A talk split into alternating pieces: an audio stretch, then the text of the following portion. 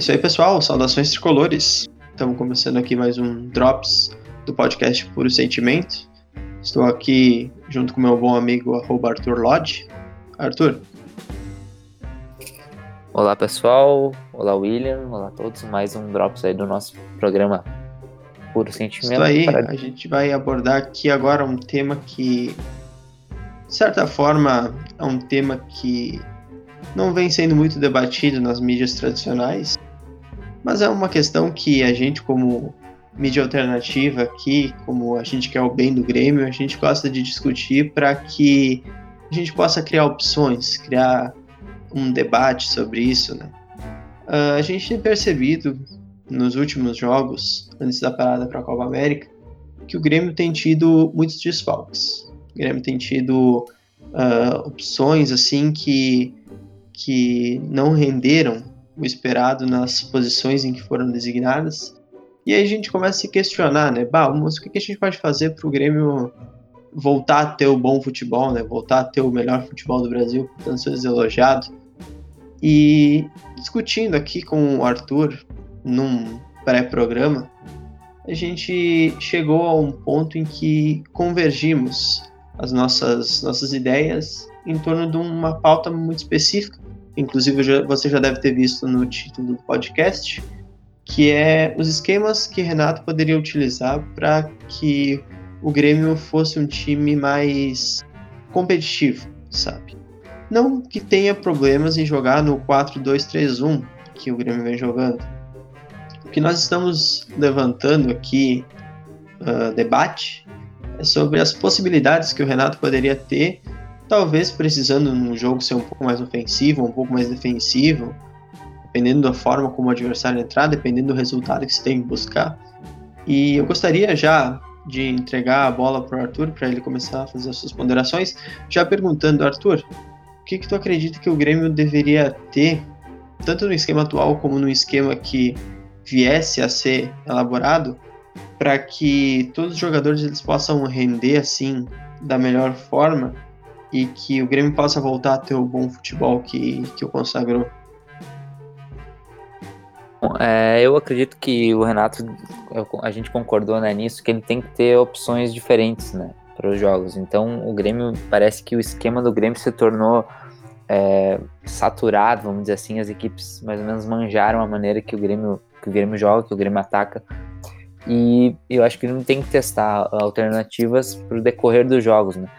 Então, se, se for parar para pensar um, um, uma coisa que a gente já comentou em outro, no outro programa, que é sobre a questão do Luan, né? Que é um ativo muito. um grande ativo do Grêmio, né? Que está sendo subutilizado pela, pela fase dele. E ele, que em 2016 brilhou né, na Copa do Brasil com jogando de falso 9 ali, com a parceria com o Douglas, ele poderia ser testado, por exemplo, uh, na função de jogador mais avançado, né? Já que o André e o Viseu não, também não estão correspondendo da melhor maneira.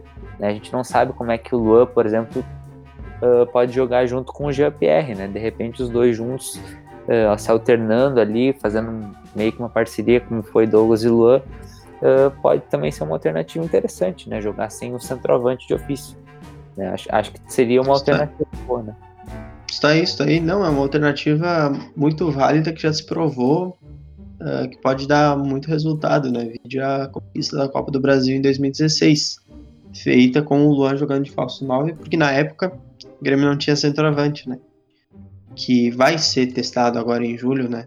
Nos confrontos contra o Bahia pela Copa do Brasil, que o Grêmio ele tem um problema, um, um calcanhar de Aquiles, que é quando joga contra o Roger, que foi, em tese, o, o cara que teve a concepção desse esquema do Grêmio, né? Dessa, esse modo de jogar do Grêmio.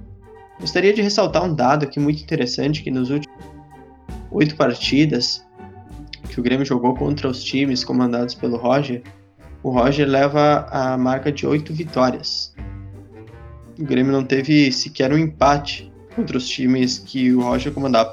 Entre esse meio tempo teve Atlético Mineiro, teve Palmeiras, teve o próprio Bahia, né, que, que a gente jogou esse ano já pelo Brasileirão na, no Pituaçu, não foi na Fonte Nova, inclusive. que o Grêmio simplesmente não conseguiu se impor contra as equipes uh, comandadas pelo mentor dessa, desse esquema, né? Eu acho que é muito válido a gente trazer essa discussão agora no momento que o Grêmio vai enfrentar o Bahia novamente pela, pela Copa do Brasil, porque o Grêmio deveria propor uma alternativa a esse tipo de, de jogo que ele vem tendo, no sentido de que se torne um pouco menos rastreável, né? Porque também, conforme tu falou, o Grêmio ele tem esse problema que o pessoal já manjou, o estilo de jogar do Grêmio. E o Roger tem uma característica muito interessante que ele coloca os times desenhados de forma a matar com a saída de bola do Grêmio, matar a criação de jogadas através dos volantes.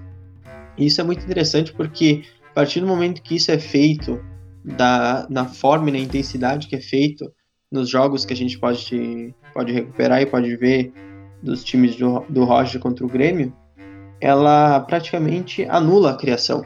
O Grêmio não tem aquela posse de bola envolvente e muito menos aquela posse de bola proeminente no sentido de ter mais posse de bola, poder jogar no campo do adversário, porque ao passo em que você tem a, o jogo saindo com os volantes, saindo com a qualidade do Maicon, com a qualidade do Matheus Henrique, você anulando isso, dali para frente você não tem mais opções.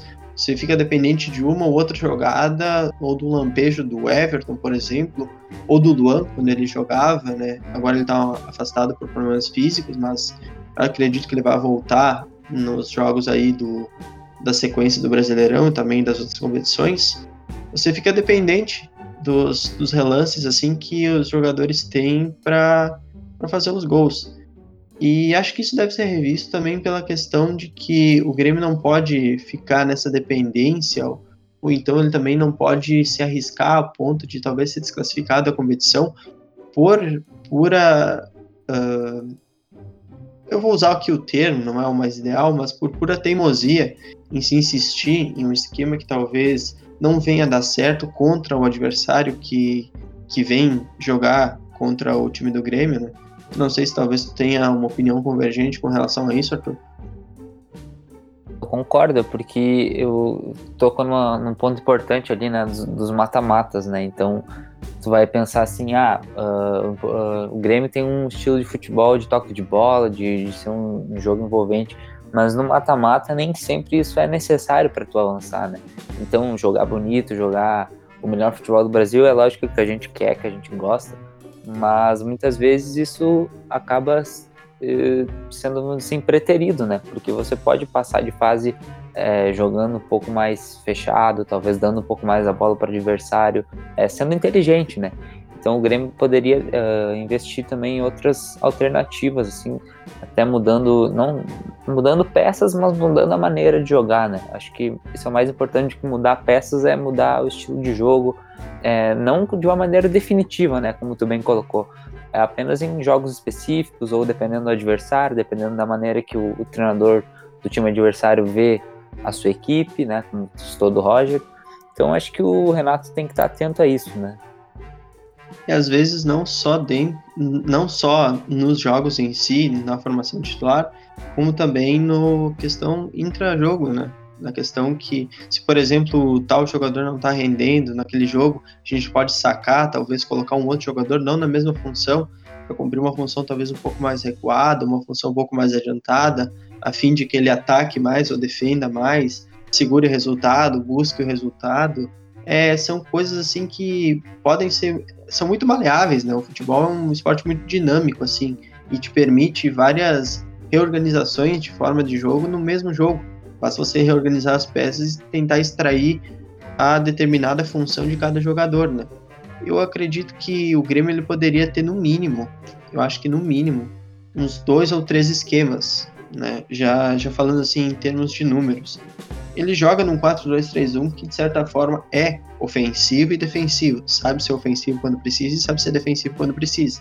No entanto, quanto, quando você vai, por exemplo, fora de casa, com o resultado já tese garantido, né? Vamos só supor que o Grêmio venha fazer 2 a 0 em casa no jogo contra o Libertar e vá decidir fora com uh, vantagem de dois gols, né? Você pode talvez elaborar um sistema um pouco mais defensivo. Claro que eu estou usando a, te a, tese com o Libertar, que é o nosso próximo adversário, mas ela pode ser aplicada a outros times, né? Pode ser aplicada contra o Palmeiras, talvez, na próxima fase da, da Copa Libertadores, se eles também virem a passar pelo Godoy Cruz, o que é em tese mais provável acontecer. Uh, você pode também uh, ter um esquema um pouco mais ofensivo para poder buscar o resultado dentro de casa ou então numa situação adversa, né? Quando, por exemplo, você tem um, um a um no agregado, no qual o gol qualificado ele acaba classificando o time adversário. Você vai precisar se lançar à frente e o outro time vai se retrair. Então você vai precisar de um esquema que de certa forma venha beneficiar os jogadores mais incisivos, como é o caso do Everton, como é o caso do PP, como é o caso, sei lá, do Viseu, como é o caso do Tardelli, Luan. Você tem que ter um esquema que beneficie esse tipo de, de jogador. A gente chegou a discutir em off aqui também, é, pessoal também que não acompanhou, a hipótese do Grêmio poder jogar talvez num 4-1-4-1 com três volantes, né? Com o Maicon, com o Matheus Henrique. Agora o Michel tá machucado, né? Ele teve essa questão da lesão.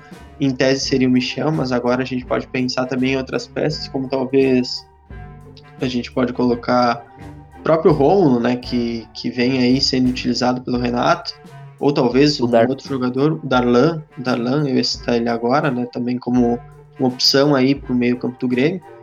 Um esquema com três volantes, um pouco mais conservador, mas que também tem jogadores que sabem sair jogando com a bola, né? Luan de falso 9, ou sei lá, o, o próprio Tardelli, Viseu, né? Conforme a, a situação também permitir, se não tiver nenhum lesionado ou alguém pense por questão de cartões e coisas que acontecem durante o jogo eu acredito que o Grêmio deveria pensar com mais carinho na hipótese de, de aprender a jogar diferente. Né? Principalmente porque o Grêmio tem, né, justamente jogadores que podem cumprir várias funções, né, como tu mencionou. Então tu pega o Tardelli, né, ele já falou que ele prefere jogar pela, como, ah, mais aberto, né, e não tanto como um camisa 9. Mas de repente, numa situação de jogo, pode ser interessante colocar o Tardelli mais avançado, mais à frente, ou de repente recuar ele para fazer armação. E é um jogador que é malhável em várias funções. Né? Então tu falou ali, por exemplo, colocar o Darlan, o Rômulo, agora que o Michel se lesionou, e tu dá liberdade para o Matheus Henrique pisar mais na área, para o Maicon aparecer mais para ajudar o Jean-Pierre na armação. Enfim, são N situações que o Renato tem essa possibilidade de, de testar. Né? Eu acho que essa parada da Copa América agora seria interessante para ele para ele testar alternativas, né? Fazer esses amistosos que o Grêmio vai ter agora é, nessa semana aí contra o Criciúma, se não me engano, vai ter um. Uh, enfim, testar alternativas, né? Para que é, chegue na hora H, no momento decisivo, e o Grêmio tenha bala na agulha para saber, saber reagir a diversas situações, né? No mata-mata. É isso, é isso aí. Eu não sei se tem mais alguma acréscimo ao assunto, Arthur. Se tem alguma proposta de que nós possamos debater aqui no, no nosso espaço do Drops. Talvez colocar, né? Espero, né, claro, que esse, que esse programa chegue até os ouvidos do Renato. Né? Com Muito certeza ele deve estar nos escutando agora. Alô, Renato. Um abraço, um abraço aí para toda a família. Paga nós aí, né, Renato? Mas talvez, uh, um, um, acho que esse esquema de colocar um volante mais fixo seria interessante, né? E, e lembrando, né? que ser mais uh, conservador, mais defensivo, não necessariamente significa uh, algo de ruim, né? Você pode ser até melhor sendo mais defensivo do que, né, você jogar com cinco atacantes, né, estilo Brasfoot, estilo FIFA. Né? Sim, sim. Talvez dando consistência defensiva, você consegue melhorar o time todo, né? E de certa forma a gente também não tá, antes que os corneteiros de plantão eles venham apontar esse, esse essa nossa visão aqui quando o Grêmio vencer jogando bem o esquema, a gente não é contra o esquema que está sendo mantido agora no time do Grêmio. Né? Eu acredito, de certa forma, que o Renato, ele, pelos treinos e pelo, pelo desempenho dos jogadores, né, que ele vê, que ele convive diariamente, ele deva saber o que ele deve extrair o que ele pode extrair de cada jogador, né, na função que, que venha a ser dada a ele. O que a gente está propondo aqui é que existam maneiras diferentes de jogar que fujam um pouco daquilo que a gente já conhece do Grêmio. E com isso a gente não quer nem falar que o Grêmio tem que, tenha que talvez jogar de uma forma diferente, finalizar mais, ou, sei lá, dar balão, alguma coisa assim nesse sentido. A gente não quer mudar a estrutura do, do jogo do Grêmio. A gente gostaria de propor um reordenamento das peças de forma que talvez as funções que não vêm sendo aproveitadas da forma que deveriam ser aproveitadas, elas possam ser aproveitadas da melhor forma possível nas competições que estão vindo pela frente. Vai ter Campeonato Brasileiro, vai ter Libertadores, vai ter Copa do Brasil, e a gente pode utilizar esse período da, da Copa América aqui para fazer justamente esse tipo de teste e fazer os ajustes necessários para quando chegar na hora do jogo a gente ter mais de uma alternativa caso o time não venha render e não insistir naquele esquema até o final do jogo sem sabendo que não vai ser obtido resultado quanto a isso. Perfeito, é isso aí. É isso aí então, pessoal. Então, estamos chegando ao fim de mais um Drops do podcast Puro Sentimento. Queria agradecer aqui ao Arthur pela companhia aqui nesse debate. Sempre muito construtivo, Arthur. Muito obrigado. Eu agradeço, William. Sempre com opiniões convergentes e importantes aí para fazer crescer a, a, os debates sobre esses assuntos aí que são importantes, né, para o Grêmio. Claro, claro. Deixa tua arroba aí, pessoal te seguindo nas redes sociais. Arroba Arthur Lodge no Twitter aí, pode seguir aí, pessoal, interagir comigo aí e também interagir com o programa, né, no arroba podcastps, né. Isso aí. Uh, sempre lembrando também que é muito salutar que você de pauta através. Vocês podem utilizar também a nossa hashtag, o hashtag podcastps, além de, claro, mencionar nós no perfil. Vocês podem mandar também uh, marcando os, os, componentes aqui da mesa. Tem também o Jardel que não se faz presente aqui na. Ele me parece que teve algum, não sei, algum tipo de reação depois que ele veio muito mudado, né, da arena na última vez, depois do jogo contra a Argentina. Ele... Na Argentina contra o Qatar, aliás. É, ele ficou ele não com o Messi. Ele ficou meio que em pânico, né, cara? Ficou meio que, sei lá. Ele apresentou um atestado aqui para nós, a gente não sabe o ponto em que ele vai vai voltar aqui no programa. Esperamos que para semana que vem ele já esteja bom novamente. Né? Afinal de contas, ele consultou o doutor. Mas é isso aí, vocês podem mencionar também nós no, no Twitter, né? O arroba Arthur Lodge, como o Arthur disse. Meu arroba é o arroba underline WilliamMZ. Tem o Jardel também, que é o arroba Jardel Turella. Vocês podem divergir, vocês podem convergir, vocês podem dar críticas, sugestões, vocês podem participar do programa como um todo e com certeza a opinião de vocês vai ser avaliada quanto, quanto ao que vocês propuserem para nós. Correto? Correto, Arthur? Retíssimo. Isso aí, então. Eu deixo um abraço aqui a todos que nos escutaram até agora. Saudações tricolores, pessoal.